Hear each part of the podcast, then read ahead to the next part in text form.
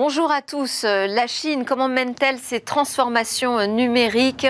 Comment euh, prend-elle cette avance sur la data sur le monde occidental? Mon invité connaît bien ce marché, en particulier du point de vue de la consommation. On va parler ensemble de son ouvrage qu'elle a coécrit. Dragon Tactics sera à la une de Smartech aujourd'hui.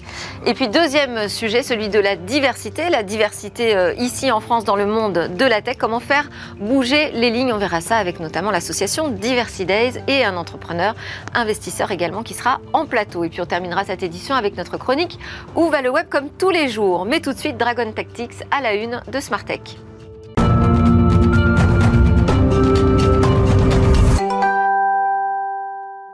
On parle de la Chine aujourd'hui euh, dans Smartech et en particulier de la manière dont euh, euh, ce pays aussi vaste que complexe mène ses transformations, transformations numériques. On en parle avec Sandrine Zerdbib qui est co-autrice de Dragon Tactics paru aux éditions Duno. Alors, experte dans le secteur de la consommation en Chine, arrivée en 1994. Vous êtes ex-présidente d'Adidas Grande China, China.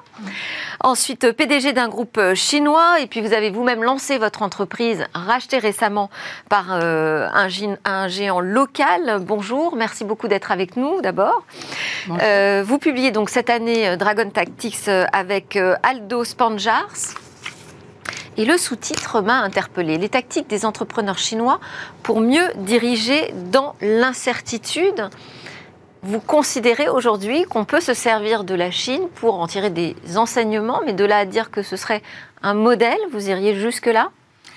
Oui et non, c'est-à-dire que euh, on peut s'inspirer effectivement des entreprises privées. J'insiste sur le fait que ce sont les entreprises privées, c'est pas l'ensemble des entreprises, euh, pour revoir euh, la façon dont eux ils ont géré leurs entreprises et ils ont en fait développé avec beaucoup de succès leur entreprise dans un environnement extrêmement incertain, où les lignes bougeaient constamment dans la réglementation, les consommateurs étaient aussi en évolution extrêmement rapide. Euh, et on peut s'en inspirer. Euh, nous, ici, aujourd'hui, on est aussi dans une ère euh, d'extrême incertitude à laquelle on n'est pas très habitué, alors qu'ils ils sont, ils sont tombés dedans quand ils étaient petits, je dirais. et on peut s'en inspirer. Maintenant, modèle, ça dépend ce qu'on appelle modèle. S'inspirer de certains traits, oui, prendre le modèle et l'appliquer ici tel quel, c'est peut-être pas parce que on est sur euh, des cultures différentes. Euh, certaines choses sont acceptables en Chine, ne le sont pas euh, en Occident. Donc c'est pas à prendre en bloc, mais il y a vraiment des traits de caractère ou des traits spécifiques à, la gestion des entreprises en Chine dont on peut s'inspirer. Et alors c'est à la fois instructif pour une entreprise qui souhaiterait s'installer mm-hmm. là-bas, mais aussi sur des enseignements qu'on peut déjà euh, attrapé, euh, notamment sur l'utilisation de la data, dont vous consacrez euh, un chapitre. Je voulais déjà qu'on commence par un peu de pédagogie, de présenter quelques exemples. Hein. Vous, vous citez notamment Amazon. Donc Amazon, vu d'ici, c'est le succès mondial d'un géant américain. Et puis en Chine, bah, patatras, c'est la catastrophe, ça ne marche pas. Mm-hmm. Expliquez-nous pourquoi. effectivement. et, en fait, les raisons pour lesquelles Amazon n'a pas fonctionné en Chine, c'est précisément parce qu'ils n'ont pas adopté euh, certaines approches chinoises euh, qu'il aurait fallu absolument adopter pour, euh, pour réussir. c'est donc, on, tombe tout à fait dans le sujet. Donc, ils ont commencé plutôt pas trop mal. En 2004, ils ont racheté une entreprise locale, Joyo, et puis ils ont voulu donc se développer et ils étaient certains que leader comme ils l'étaient dans le reste du monde, ça allait être naturel. En réalité, euh, dès 2015, si je me rappelle bien, euh, ils ont commencé par ouvrir un magasin Amazon sur Tmall, qui est donc euh, la plateforme, de, enfin c'est pas vraiment une plateforme, c'est un mall virtuel, le mall virtuel de, d'Alibaba, ce qui est déjà entre, c'est déjà un disons, euh, curieux, parce que c'est vraiment les deux gros concurrents. Et puis, parce que j'allais dire, euh, Amazon, c'est une marketplace.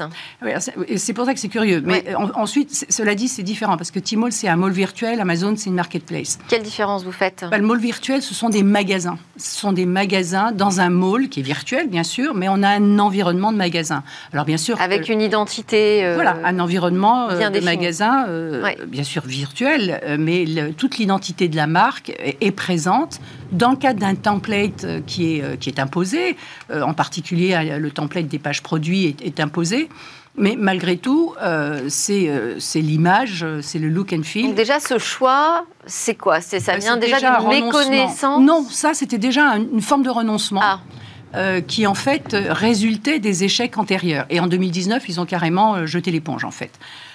Donc, qu'est-ce qui s'est passé? Ben, Il s'est passé qu'ils n'ont pas souhaité s'adapter à leur environnement, ou ils l'ont fait trop tard, euh, en traînant les pieds.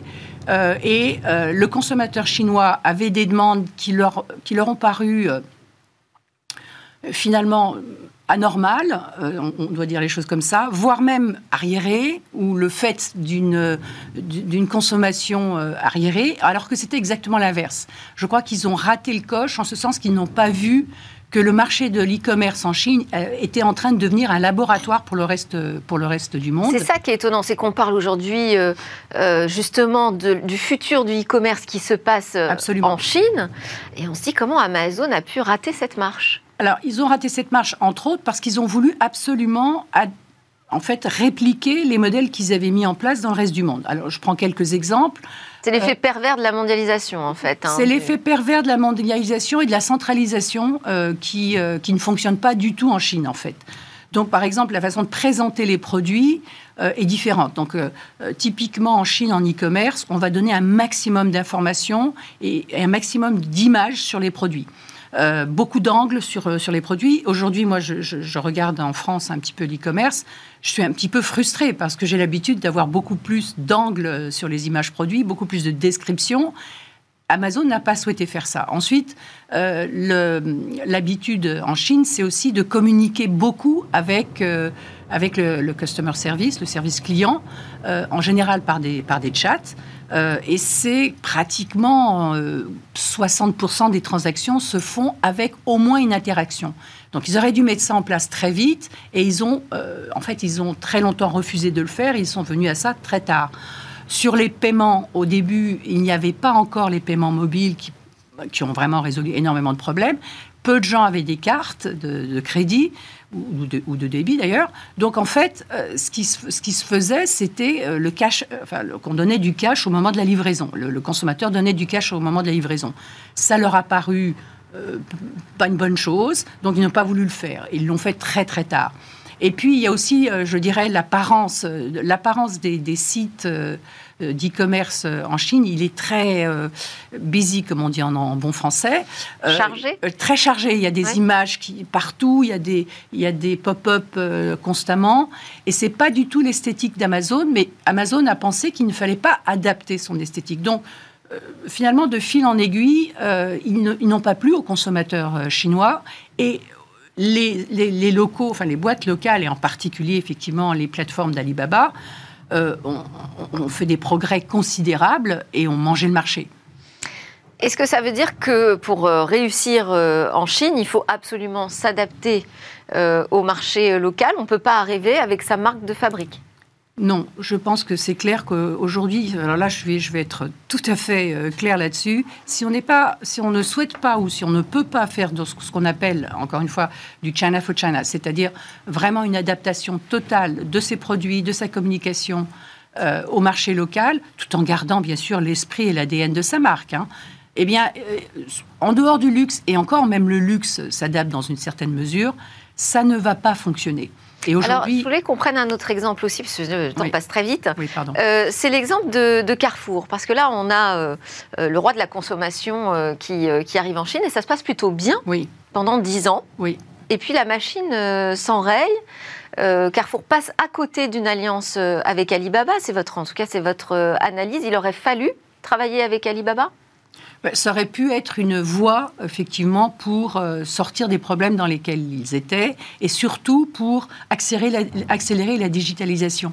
Parce que là, euh, c'est un manque d'agilité, ce qui s'est passé. C'est pas un problème d'adaptation au marché. Là, c'est un autre enseignement intéressant. C'est il faut pouvoir aller vite, il faut pouvoir se transformer rapidement. Absolument, parce qu'en fait, euh, si vous voulez, ils ont été très innovants quand ils sont arrivés. Quand ils sont arrivés, ils ont proposé une façon de consommer qui était nouvelle en Chine et les gens ont adoré ça. Enfin, les consommateurs ont adoré ça. Et puis, à un moment donné, il y a des concurrents locaux qui ont pris, qui ont pris le pli, qui s'y sont mis, mais qui, eux, ont continué à innover constamment. Alors que Carrefour a été très lent dans ses innovations et en particulier sur toute la partie euh, digitale. Et euh, ils ont eu l'opportunité de le faire avec Alibaba. Et puis, finalement, ils ne se sont pas mis d'accord et ça ne s'est pas fait. Donc on peut jamais dormir tranquille, hein. c'est ça aussi que vous dites, hein, diriger dans, l'incertitude. Euh, alors il y a un modèle que vous décrivez également, c'est celui de Huawei. Mhm. Donc Huawei, entreprise euh, chinoise, euh, vous dites c'est un protagoniste de la culture du loup. Mhm. Alors oui, c'est. Qu'est-ce que c'est que cette culture du loup? Bah, C'est une culture. Euh, d'abord, c'est une culture de la meute, avec un sens du collectif qui est extrêmement fort. Euh, ça, c'est un, des points clés de la culture du loup. C'est une culture où le flair euh, est très important, c'est-à-dire que le loup va sentir les opportunités. Donc, c'est une culture qui qui, est fière d'être opportuniste en fait, alors que souvent c'est perçu comme quelque chose de négatif en Occident. C'est aussi une culture assez agressive. Euh, qui demande beaucoup à ses loups, si je puis dire, et qui demande aussi une loyauté parfaite euh, vis-à-vis du chef. Donc c'est pour ça que cette culture du loup, il y a le flair, bien sûr, c'est une chose que je trouve très très intéressante en termes d'adaptation dans nos pays, mais par contre, c'est vraiment pas quelque chose qu'on peut prendre en bloc, mais même en Chine, elle est décriée. Euh, elle est décriée au sens où, en particulier, tout ce qui relève de la gestion humaine agressive, où on demande aux gens euh, de travailler de très très longues heures. Euh. Parler du, du temps de travail 9-9-6. Voilà. 9h du matin, 9h du, soir, 6 jours sur 7. Oui, c'est Jacques Mac, euh, donc Alibaba, qui avait lancé... C'est sûr que ce n'est pas un modèle qu'on peut appliquer en Occident ou qu'on aurait envie d'appliquer en Occident. Ça n'est plus non plus un modèle qu'on peut appliquer aujourd'hui. Ça a été extrêmement décrié ces dernières années. la jeunesse ne veut plus, ne veut plus ça. et ne voit pas non plus pourquoi euh, et en quoi le jeu en, enfin, en vaut la chandelle. Parce que l'ascenseur social est quand même beaucoup plus lent qu'avant, si je puis dire. Il fonctionne moins bien. Donc, euh, on n'en a pas euh, travaillé aussi dur. On n'en retire pas finalement les gains qu'on a retiré les générations précédentes. Alors, à la culture du loup, vous préférez donc la tactique du dragon Euh, pourquoi ça vous semble pertinent aujourd'hui de regarder cette tactique du, dragon de près et voir de l'appliquer euh, dans nos entreprises, dans nos startups alors, je pense pourquoi aujourd'hui? Euh, Pourquoi aujourd'hui? Ben Parce que je, crois vraiment qu'on est entré dans, dans, un monde très incertain où on peut avoir, pas simplement les startups d'ailleurs, mais les grandes entreprises, euh, on peut avoir des écarts de revenus euh, beaucoup plus profonds que tout ce qu'on a vu avant. On peut avoir des incidents qu'on n'avait pas du tout anticipés et qu'on ne pouvait pas euh, anticiper, des facteurs externes qui impactent énormément les entreprises. Et donc, il faut avoir cette possibilité de réagir constamment. Et alors, qu'est-ce qu'ils nous apprennent? Vous donnez cinq enseignements hein, de, management, finalement, d'entreprise. Euh, qu'est-ce qu'ils peuvent nous apprendre, ces entrepreneurs chinois? Alors, euh, je Face à l'incertitude. Tout à fait. Mais pour moi, euh, ce que je mets au centre de tout, c'est la capacité d'observation. Et je pense que dans une certaine mesure, c'est aussi ce qui nous manque. Et ensuite, une fois qu'on a observé, la capacité de réaction extrêmement rapide sur ce qu'on a observé. Et là, c'est vraiment une profonde différence culturelle. Nous, on va, euh, on va être beaucoup plus conceptuel. On va penser que ce qu'il faut, c'est penser correctement. Euh, pour eux, euh, pour les entrepreneurs chinois, et je dirais même dans la culture chinoise, observer correctement, c'est ce qui va faire la différence. Et en période d'incertitude, être capable d'être en alerte pour observer tout ce qui se passe et réagir extrêmement vite sur ces observations également sur ces observations sur les changements des consommateurs. C'est-à-dire être à l'écoute de ces signaux faibles, mais après, pour réagir, ben là, il faut, si on est une grosse structure, c'est compliqué de réagir à tous les signaux faibles. Oui, mais il y a une grande agilité, euh, même dans les grandes euh, structures, euh, sur, sur la réaction. Alors ça, ça tient aussi au fait qu'on est sur des organigrammes beaucoup plus plats. sur, sur, le fait aussi, au fait que le, le patron, en fait, le patron va pas toujours respecter la chaîne de commande et va être très près du terrain. Euh, dans la plupart des cas, on voit des patrons qui finalement euh, euh, vont, parler directement aux gens à la base pour comprendre ce qui se passe sur le terrain et pouvoir prendre des décisions qui ne sont pas forcément des, décisions consensuelles. effectivement, c'est assez autoritaire comme modèle, mais ça permet d'aller très vite et de réagir très vite. alors vous, vous avez été à la tête, vous avez dirigé Adidas en Chine. comment ça se passe quand on veut prendre des décisions rapidement, avoir de l'agilité alors, qu'on est une filiale euh, d'un grand groupe, on n'a pas toutes les possibilités pour agir. Alors, il se trouve que j'ai eu la très grande chance euh, d'être euh, nommé à, cette, à ce poste par Robert Louis Dreyfus, qui lui était vraiment un entrepreneur dans l'âme et m'a laissé effectivement beaucoup de liberté pour exercer les tactiques du dragon, que j'avais pas encore vraiment conceptualisé de cette façon. mais c'est vrai et que la plupart des entreprises, enfin des filiales d'entreprises étrangères souffrent de ce manque d'agilité et euh, de cette méconnaissance de l'environnement chinois euh, qu'ont les sièges sociaux. Et aujourd'hui, c'est encore pire, puisqu'en fait, il y a beaucoup moins de voyages, voire pas du tout. Euh, donc, il y a une espèce de distance qui se crée entre les sièges sociaux et, la Chine, qui rend les choses encore plus difficiles. Alors, je voulais aussi, juste revenir un petit peu sur Huawei, donc, qui a été victime d'un bannissement mmh. mondial. Hein euh, faut, avoir les capacités de se retourner. Est-ce que là, c'est pas l'État chinois quand même euh, qui arrive au secours de ces grandes entreprises quand il faut être, pour le coup, très très agile hein, pour ne pas mourir? Alors. Euh, pas 100%, c'est-à-dire que Huawei, ils ont aussi des capacités pour réagir en utilisant le marché interne et les marchés amis, entre guillemets. Maintenant, il est vrai, et je pense que c'est important, euh, que, euh, et c'est important aussi pour notre technologie en France, il y a vraiment une alliance forte entre les entreprises et le public. Alors quand les choses vont moins bien, quand euh, le domaine public a moins d'amour pour ses alliés de la tech, ou certains de ses alliés de la tech, effectivement, ça pose un certain nombre de problèmes. Par exemple, avec Alibaba en Chine, en ce moment, c'est compliqué. Voilà. Mais cette alliance, elle a vraiment été au cœur de la politique chinoise euh, nationale de, technologie, en fait. Et ça, vous nous dites aujourd'hui, en Occident, on n'est pas assez solidaire. Hmm. Les États sont pas forcément assez solidaires avec leurs entreprises tech en particulier. C'est ce que j'ai pu observer. Je ne vois pas du tout ces alliances euh, fortes euh, qui ont été au cœur des, progrès de la Chine dans la technologie, en fait. Et il y a un gros travail en Chine en ce moment sur les questions de souveraineté numérique, mhm. qui pourrait aussi nous inspirer. Absolument. Alors, est-ce que c'est applicable? C'est toujours le problème de la transposition. Est-ce qu'on peut transposer un modèle comme celui euh, qui, qui, est très particulier de la, de la Chine politiquement euh, au nôtre? Alors, on est bien sûr qu'on ne va pas transposer le modèle politique chinois. Ça, personne ne le souhaite, je pense, ici. Euh, et mais les deux sont corrélés quand même, la politique et l'économie. Oui, mais regardez, les États-Unis vont quand même un petit peu plus loin en termes de d'alliance entre le public et le privé que nous ne faisons ici en Europe. Euh, en Europe, on le fait euh, peu, voire mal. Euh, ensuite, on souffre effectivement du manque de cohésion européenne, mais on, peut très bien avoir des alliances fortes sans pour autant être dans un système tel que le système chinois. Et, là, on passe à côté de, de choses qui sont très importantes. C'est comme ça qu'on voit quand même pas mal de start-up françaises quand elles arrivent à un certain niveau de développement, dire ben, on, ne peut plus, on peut plus, on va se faire, euh, on va s'allier avec des Américains, moins souvent avec des Chinois, parce que. Ça dit, moi, je, rencontre pas mal de, PME dans, la tech euh, en France qui me disent que finalement leur marché, euh, leurs contrats, ils les signent plutôt du côté de l'Asie en ce mhm. moment. Hein. Tout à fait. D'ailleurs, y compris en Chine, il y a des, enfin, il y a une époque, c'était beaucoup plus, beaucoup plus vif parce que on était plus sur euh, sur la tech consommateur. Euh, mais les, grandes entreprises type Alibaba ou Tencent euh, ont en fait créé des systèmes d'incubation qui incluaient des, des, startups françaises et européennes et en ont d'ailleurs financé et racheté certaines. Alors, je voulais qu'on arrive sur ce chapitre. Tout commence par la data. Vous dites qu'en fait, à l'origine de l'explosion de cette data, c'est le paiement mobile. Hein. Le paiement mobile alors, a joué un rôle considérable. Il y a plein de choses à l'origine, bien entendu, mais le paiement mobile a joué un rôle euh, tout à fait considérable dans l'explosion de la data, puisqu'en fait, toute une vie euh, tient dans deux applications qui sont euh, Alipay et WeChat Pay.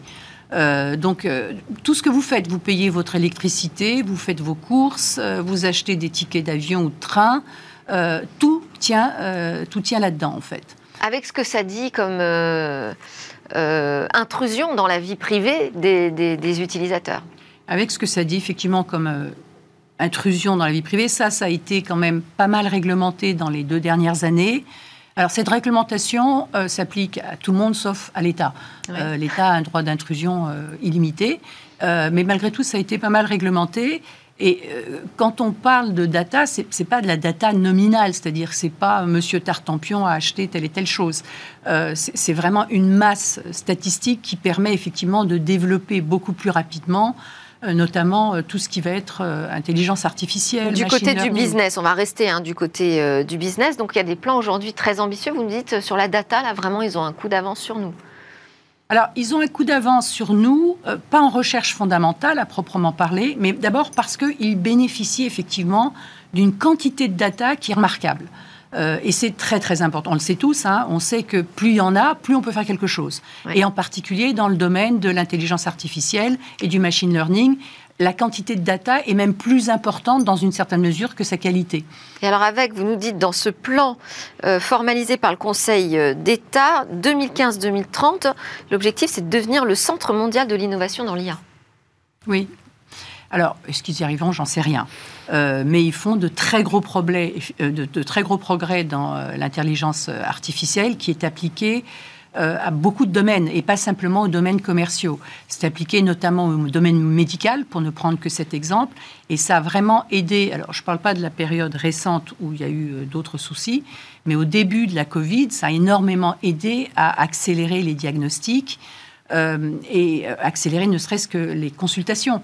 Euh, parce qu'ils ont pu reposer sur une très grande masse de, data. Alors, euh, on va terminer, parce qu'il ne nous reste plus beaucoup de temps, avec euh, un mariage heureux. Hein. c'est votre entreprise donc, que vous avez créée dans le secteur du commerce électronique, Full Jet, qui a été récemment vendu au géant local du secteur Baotsun. C'était en février 21. Mhm. comment comment s'est passé ce mariage et comment continue-t-il d'évoluer d'ailleurs? Alors, euh, le mariage euh, s'est fait parce que eux, ils étaient en fait des opérateurs euh, e-commerce. c'est un métier qui n'existe pas tout à fait sous, cet angle-là en, France ou en Europe, mais peu importe. Ils étaient opérateurs e-commerce, moi aussi, mais avec mon entreprise aussi, mais avec un angle beaucoup plus stratégie de marque pour ce qui était de, mon entreprise, et c'est ça qui les a intéressés. Donc en fait, je et vous, c'était votre objectif? Oui, je voulais de revendre. Absolument, je voulais vendre. Euh, et je voulais vendre en pensant aussi que soit je, enfin, pour, pour grandir, il fallait que je sois, euh, euh, que je sois appuyé sur, sur des forces supérieures, on va dire. Donc oui, je voulais vendre, mais ça m'intéressait de rester dans le projet. Et le projet, il a évolué avec finalement pas mal de caractéristiques des tactiques du dragon, avec beaucoup de souplesse. au départ, on a un peu tâtonné sur la meilleure façon en fait de faire évoluer ce projet. Et aujourd'hui, je pense qu'on a trouvé quelque chose qui, euh, fait sens, puisque Baozun a décidé de se diversifier avec mon aide, donc de se diversifier vers des métiers différents, euh, qui leur permet d'avoir des, des relations euh, beaucoup plus long terme avec et donc, les vous rester aux manettes de la direction de l'entreprise? Absolument, et, même en fait, elle, est assez fondue dans le, dans le, dans le groupe. Et euh, je, m'occupe aujourd'hui particulièrement des, euh, de la diversification de Baozun. Euh, et donc, j'aime bien en parler parce que ça montre qu'il y a des mariages heureux avec les entreprises chinoises. C'est ce qui, m'a frappé, oui. Merci beaucoup. On termine juste rapidement avec l'interview express. Je voulais vous interroger, Sandrine Zerbit, sur vos rêves. Mhm. Quel serait mon rêve? Ah bah Oui, votre ou vos, je ne sais pas, vous en avez peut-être plusieurs. ok. Bah, mon rêve, ce serait que il y ait un dialogue beaucoup plus riche entre la Chine et euh, euh, entre la Chine et l'Occident. Je pense que la direction qu'on prend en ce moment de ne pas se parler, de ne pas se voir, euh, et voire même de découpler nos activités, c'est très néfaste. C'est très néfaste pour le même le futur en fait de, l'humanité. Hein. Euh, donc ça, ce serait, je dirais, mon rêve numéro un. Mon rêve numéro deux, plus modestement, ce serait de pouvoir vraiment y contribuer. C'est une des raisons pour lesquelles euh, j'ai écrit ce livre. Euh, et pour moi, tout va tourner autour de ça, c'est-à-dire vraiment créer des ponts entre la Chine et le reste du monde. Et vous la voyez où dans cinq ans, la Chine? Ah, je la vois certes encore très autoritaire, voire toujours aussi autoritaire, voire plus qu'aujourd'hui. Euh, en revanche, euh, je la vois en, constant développement. C'est-à-dire que les gens, et un certain nombre de gens euh, pensent que la Chine va s'effondrer. Je ne pense pas du tout que ce soit le cas. Merci beaucoup. C'était l'entretien avec Sandrine Zerbib, auteur de Dragon Tactics, paru aux éditions Duno cet été. On se retrouve juste après la pause. On retourne en France parler de diversité, voir comment on peut réussir à faire bouger les lignes.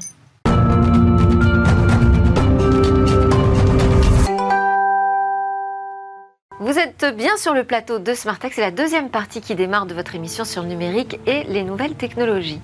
C'est l'heure en particulier de notre rendez-vous avec la diversité. On voit ici comment faire bouger les lignes et c'est un rendez-vous qui est aujourd'hui assuré par Mounira Hamdi, Hamdi pardon, présidente et cofondatrice de Diversité, qui n'est pas venue seule pour ce grand rendez-vous. Elle est accompagnée aujourd'hui de Nicolas Cellier, cofondateur de Ring Capital. Bonjour à tous les deux. Bonjour. Merci beaucoup d'être euh, ici. On a aussi le plaisir d'avoir gardé avec nous Sandrine Zerbib, auteure de Dragon Tactics, euh, paru aux éditions Duno, dont nous avons discuté juste avant assez longuement. Donc on a un peu le temps un peu raccourci ensemble, mais on va y arriver, j'en suis persuadée, euh, Mounira. Euh, vous vouliez nous partager en l'occurrence les résultats d'une étude sur les startups, la diversité et l'inclusion. Exactement. Et je voulais aussi, avant tout, parler aussi de Take Your Place, euh, qui est le mouvement lancé par Diversity Days et la Fondation Mosaïque il y a bientôt deux ans maintenant. Oui. Euh, et l'objectif, c'était de montrer un petit peu comment les chiffres de l'étude s'inscrivent aussi dans le travail euh, mené à travers ce mouvement-là. Euh, donc, si euh, vous me permettez cette petite parenthèse, justement, l'objectif, c'était aussi de montrer la genèse de ce mouvement qui a été créé justement pour répondre à des besoins en termes de diversification de talents au sein des startups, mais également d'inclure de nouveaux, justement, de nouveaux acteurs, notamment les VC. Donc, on en parlera un petit peu plus dans détail tout à l'heure. Mais on s'est euh, véritablement rendu compte qu'aujourd'hui, à travers différents constats, euh, notamment liés à l'étude, euh, qu'on a cette problématique justement de, représentation au sein des startups. On a bien sûr déjà, bah, ce qui est important de savoir, c'est qu'il y a près, près de 40% aujourd'hui des salariés de start-up euh, qui ont déclaré avoir été victimes ou témoins d'une discrimination euh, au sein de leur structure. Euh, Au-delà de ça, on se rend compte qu'en fait, il y, a une, il y a quand même une perception positive des start-up de la part des salariés français. Quand de vous dites manière... 40%, Oui. est-ce que c'est un chiffre plus élevé que dans d'autres secteurs? Parce que là, on parle des startups. Alors, on parle des startups. Euh, Je me permets justement de, de donner quelque chose de plus positif, puisque quand on avait fait l'étude l'année dernière concernant les salariés français, c'est pour ça que je reprenais le, le- le côté plus global, c'était un salarié sur deux. Donc, en startup, on a Donc, on on est- a légèrement moins, entre guillemets, de, de personnes qui se disent victimes ou témoins. Mais la problématique existe réellement. Et au-delà de ces problématiques de discrimination, il y a aussi une, vraie, une véritable problématique de représentation. Euh, donc, euh, ce n'est pas moi qui vais vous donner le visage aujourd'hui de la tech française, euh, mais on a véritablement un Vous manque. regardez Smartech, euh, vous avez un aperçu, c'est effectivement parfois un peu monotone, on va dire. Un- légèrement, pas beaucoup. Smart Tech jamais, mais peut-être Mais on fait l'écosystème. des efforts, regardez le plateau d'aujourd'hui, euh, c'est Oui. Ouais, c'est très sympa et justement c'est ce qu'on envisage de de- d'améliorer avec avec ce mouvement. L'objectif c'est de pouvoir accompagner donc à la fois les startups mais également les VC vers un recrutement et des pratiques managériales plus inclusives. Euh, donc pour euh, revenir euh, justement sur ce qui est Donc, C'est-à-dire qu'il y a proposé. l'étude qui euh, nous donne un peu le, le portrait aujourd'hui de ce qui se passe dans les startups et Exactement. ensuite des recommandations. Alors oui, il y a ces recommandations-là. L'objectif, c'est de vraiment de pouvoir indiquer qu'il y a énormément d'initiatives, il y a énormément d'outils qui existent déjà pour pouvoir accompagner euh, les startups qui sont justement, qui n'ont pas encore intégré une démarche ou en tout cas un chantier de, euh, diversité et d'inclusion. Elles sont nombreuses à ne pas en avoir euh, mis en place. L'objectif, c'est vraiment de pouvoir leur mettre en, en scène tout un tas de recommandations, notamment pour accompagner les managers de proximité, pour euh, du principe que le sponsor doit partir de la direction vers les collaborateurs pour indiquer qu'il y a une véritable ambition euh, à mener une roadmap diversité-inclusion, euh, que la diversité et l'inclusion, c'est plein de volets différents. Il s'agit de l'handicap, du multiculturalisme, euh, de l'âge aussi, euh, mais ça peut être également euh, l'inclusion des personnes handicapées. Donc ça, c'est en situation de handicap, pardon. Donc il y a énormément de sensibilisation à mener en interne. Et justement, cette étude, elle est vraiment là pour redessiner un petit peu tous les points les plus importants. Je reviens quand même sur des chiffres qui sont, qui sont nécessaires, notamment dans le cadre de cette première étude, puisque c'est la première du genre pour Diversities et notamment pour, euh, euh, le mouvement Take Your Place. Donc pour nous, aujourd'hui, c'était de se dire, il y a une perception positive euh, de la part des, des salariés français autour de l'écosystème startup, mais ils ne sont pas enclins à recommander à leurs proches le fait de rejoindre une structure comme celle des startups ou des scale-up, euh, parce qu'ils en ont une perception pas si positive que ça finalement. Et on essaye d'améliorer cette perception en indiquant que ces startups sont accessibles à un maximum de personnes et notamment en essayant de montrer des visages très très différents de la tech. Donc, Vous dites seulement 20% des Français ont envisagé de postuler dans une startup. Exactement. Donc euh, postuler et même recommander parce que ça va, ça va vraiment dans, dans la démarche. Après, c'est pas juste peut-être sur des, pour des freins euh, liés aux questions de diversité, c'est peut-être pour des. Bah, bien sûr, il y a tout un tas de. Non, non, non, on ne veut pas tout remettre sur le dos des startups. On est d'accord. Il y a l'environnement, il y a la sécurité, euh, il y a aussi euh, le fait de trouver une certaine stabilité aussi au sein d'une structure. Donc, il y a énormément de freins, bien sûr, dans, dans le cadre de, de, ce choix professionnel. Mais mis bout à bout, ces différentes ces différents chiffres et surtout ces différents constats nous amènent à, nous dire qu'il y a encore beaucoup de travail à, mener pour justement accompagner davantage les startups pour, euh, pour diffuser et capitaliser sur des bonnes pratiques en lien avec la diversité et l'inclusion. Euh, comprendre un petit peu mieux aussi ça, là où on en est, parce qu'aujourd'hui, quand on met en place des outils comme Mixity notamment, ça nous aide à avoir une empreinte sur euh, là où on se situe par rapport aux différents volets de l'handicap, de l'inclusion Euh, euh, il y a aussi une roadmap sur comment on se situe par rapport à la parité. Donc tous ces outils et toutes ces approches sont vraiment là pour améliorer euh, l'existant au sein de la start-up et avoir une empreinte aussi à N plus 1 pour mesurer cette évolution finalement. Place, on a 12 fonds qui sont rentrés dans ce mouvement, c'est ça? Alors c'est exactement ça. C'est la... Ring Capital. Don Ring Capital. C'est la très grande surprise justement de, cette rentrée puisque, comme je vous le disais, il y a deux ans, on a travaillé euh, sans relâche pour euh, essayer de, favoriser et faciliter euh, les, les méthodes de recrutement plus inclusifs.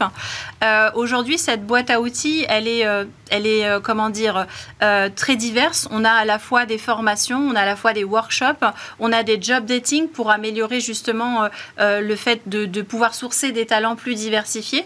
On a également euh, des rencontres avec des experts sur des thématiques bien spécifiques, qu'il s'agisse de la discrimination, par exemple, homme-femme ou de la discrimination multiculturelle. Donc, il y a énormément d'accompagnement qui est proposé à travers ce mouvement-là. Il était jusqu'à présent proposé aux startups. Et on s'est très vite rendu compte que pour euh, faire adhérer davantage de membres à ce mouvement-là, on avait besoin de l'appui euh, des VC. Et c'est hum, conjointement que cette deuxième approche a été menée, puisque sans le, véritablement sans la volonté de certains acteurs, notamment comme Nicolas. C'est pas parce que c'est mon chouchou, mais c'est vraiment un acteur qui a été volontaire dans l'idée de faire avancer les choses dans le secteur et notamment dans le secteur de la tech. Euh, donc c'est pourquoi euh, aujourd'hui c'était important que Nicolas puisse prendre la parole puisqu'il a mené ce débat. j'ai dit cofondateur de Ring Capital, mais ce qui va nous intéresser en particulier, c'est euh, Ring Mission donc que vous avez lancé l'année dernière, où là, vous concentrez, c'est un fonds qui est concentré sur les startups à impact. Alors, l'ensemble de Ring est concentré sur les startups à impact. Euh, Ring, on finance et on accompagne des entrepreneurs qui, ont, qui développent des solutions pour, qui répondent aux. Ah d'accord, je pensais que c'était euh, que vous aviez euh, l'ensemble de une spin-off avec Mission. Mais Mission est, la partie philanthropique. On a les parties investissement impact qui investit dans des startups, des scale-up à impact. Et, en parallèle, on fait la même chose, mais là en pro bono, euh, pour, euh, pour, des, jeunes associations. En fait, les associations, elles n'ont pas la chance qu'ont des startups d'avoir facilement une source de financement et l'accompagnement qui va avec, alors que les besoins de, les besoins de, et de financement et d'accompagnement sont souvent plus, beaucoup plus criants dans les associations. Et on n'a pas ce, ce phénomène de, de, de, jeunes associations innovantes qui, qui, qui, ont une forte croissance et qui viennent rivaliser les grandes et secouer un peu le, le, secteur comme les startups le font. Donc c'est à ça que Ring Mission est, est dédié. Et qu'est-ce que ça a eu pour conséquence alors, euh, là, depuis à peu près un an, c'est ça, hein, le lancement de, de Ring Mission Qu'est-ce que ça a changé au sein du fonds bah. c'est une, porosité, j'imagine, entre les deux activités. Oui, alors il y a une porosité assez forte. Euh, on a même, d'ailleurs, on a même investi dans une, euh, via le fonds d'impact dans une société qui s'appelle Each One, qui identifie des, des, le potentiel de réfugiés aux nouveaux arrivants, les forme et les fait recruter. C'est une société qui, à l'origine, était une, association qui s'occupait des réfugiés syriens. Et devant leur croissance et leur impact, elle s'est transformée en société pour pouvoir grandir plus facilement. Donc, ça reste l'exception. Il y a une porosité. Euh, il y a aussi une, façon, enfin une responsabilité assez évidente. Nous, ce qu'on est censé savoir faire en investisseur, en tant qu'investisseur de capital risque, c'est identifier des structures innovantes à fort potentiel, les, les, financer et les accompagner. Ben, quand on fait ça pour des startups, changer un tout petit peu euh, l'axe de symétrie et faire ça pour des, pour des jeunes associations qui en ont encore vraiment besoin, c'est pas un effort colossal, c'est pas un changement d'expertise, c'est un peu d'investissement et un peu de temps de chacun. Et d'ailleurs, dans, dans, l'équipe, les, enfin, ça crée en même temps une dynamique d'équipe. Les, les, investisseurs, qui chaque investisseur de l'équipe peut être référent, investisseur référent, enfin pro bono d'une association, et, et, euh, ils sont euh, enthousiastes, vachement engagés dans le soutien des associations qui, qui, créent une dynamique. Et quelle est la taille du, du, fonds qui est dédié euh, à, cette, à cette activité? Alors, aujourd'hui, on a, euh, on a un peu plus de 100 000 euros par an qu'on dédie à l'accompagnement de, de, sociétés. On a accompagné quatre, enfin, quatre associations. Et en fait, c'est 5% du chiffre d'affaires euh, de, du fonds. Donc, donc, en gros, un fonds, ça gère, quand ça, ça, ça le chiffre d'affaires d'un fonds, c'est 2% des montants qu'il gère. Nous, on prend 5% de ces 2% euh, qu'on investit, euh, enfin, qu'on investit. Donc, on investit sans TRI, sans, mais qu'on. Et plutôt sur quel type d'initiative hein? Qu'est-ce que vous regardez? On, regarde des sociétés qui sont jeunes, à gros enfin des associations jeunes à gros potentiel et innovantes. Euh, sur le papier, on a beaucoup de l'inclusion sociale et de l'environnemental. Aujourd'hui, on, supporte euh, deux associations qui utilisent le numérique, les outils numériques pour aider les, gens de la rue. C'est euh, Entourage et Solinum. Euh, aider les relations entre riverains et les gens de la rue ou aider à cartographier les besoins, à cartographier des, services pour les gens de la rue. On a une association qui apprend le code en centrale de, détention pour des prisonniers pour aider à leur réinsertion à la sortie de prison. Et, une société qui, et j'en oublie une, ils vont pas être contents. Il y a, Take Your Place. Ouais. Euh, il y a Take Your Place, voilà, et, Connexio, bien sûr. Merci, merci Super, qui était et Connexio, qui est, qui est fondée par une, une chinoise euh, qui est arrivée en France il y a six ans et qui accompagne les, en formant les personnes qui sont éloignées du numérique pour des raisons de fracture sociale. Ils ont aussi des, des, étudiants, des gens sans emploi. Ils ont même des Connexion, vous connaissez Je fais les connexions en même temps. Ah, c'est une, association formidable.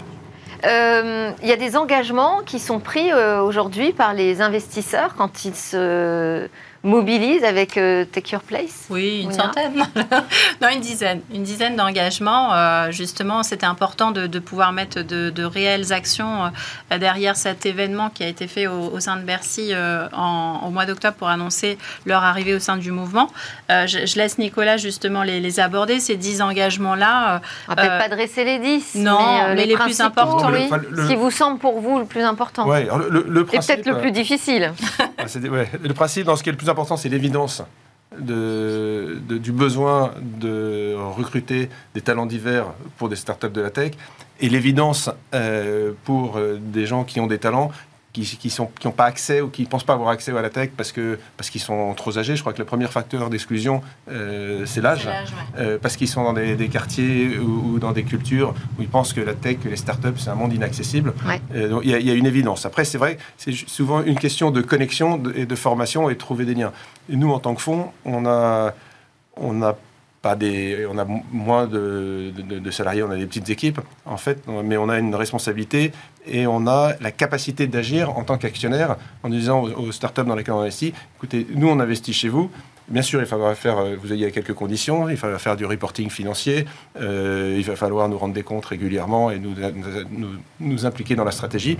Mais dans les demandes qu'on vous fait, si on voulait qu'on investisse chez vous, il y a aussi euh, s'engager sur euh, la réalisation d'une politique diversité-infusion, sur reporter régulièrement, spécifiquement sur ces sujets-là aux actionnaires et sur mesurer euh, les, les, Finalement, vous transférez vos engagements sur les, boîtes dans lesquelles vous investissez. Ah, c'est les Exactement. deux. Le travail, le travail. Non, je sauve un peu Nicolas une deuxième fois, mais, c'est sur les deux. C'est à la fois dans les équipes euh, justement des fonds, mais également dans les équipes des startups de leur portefeuille.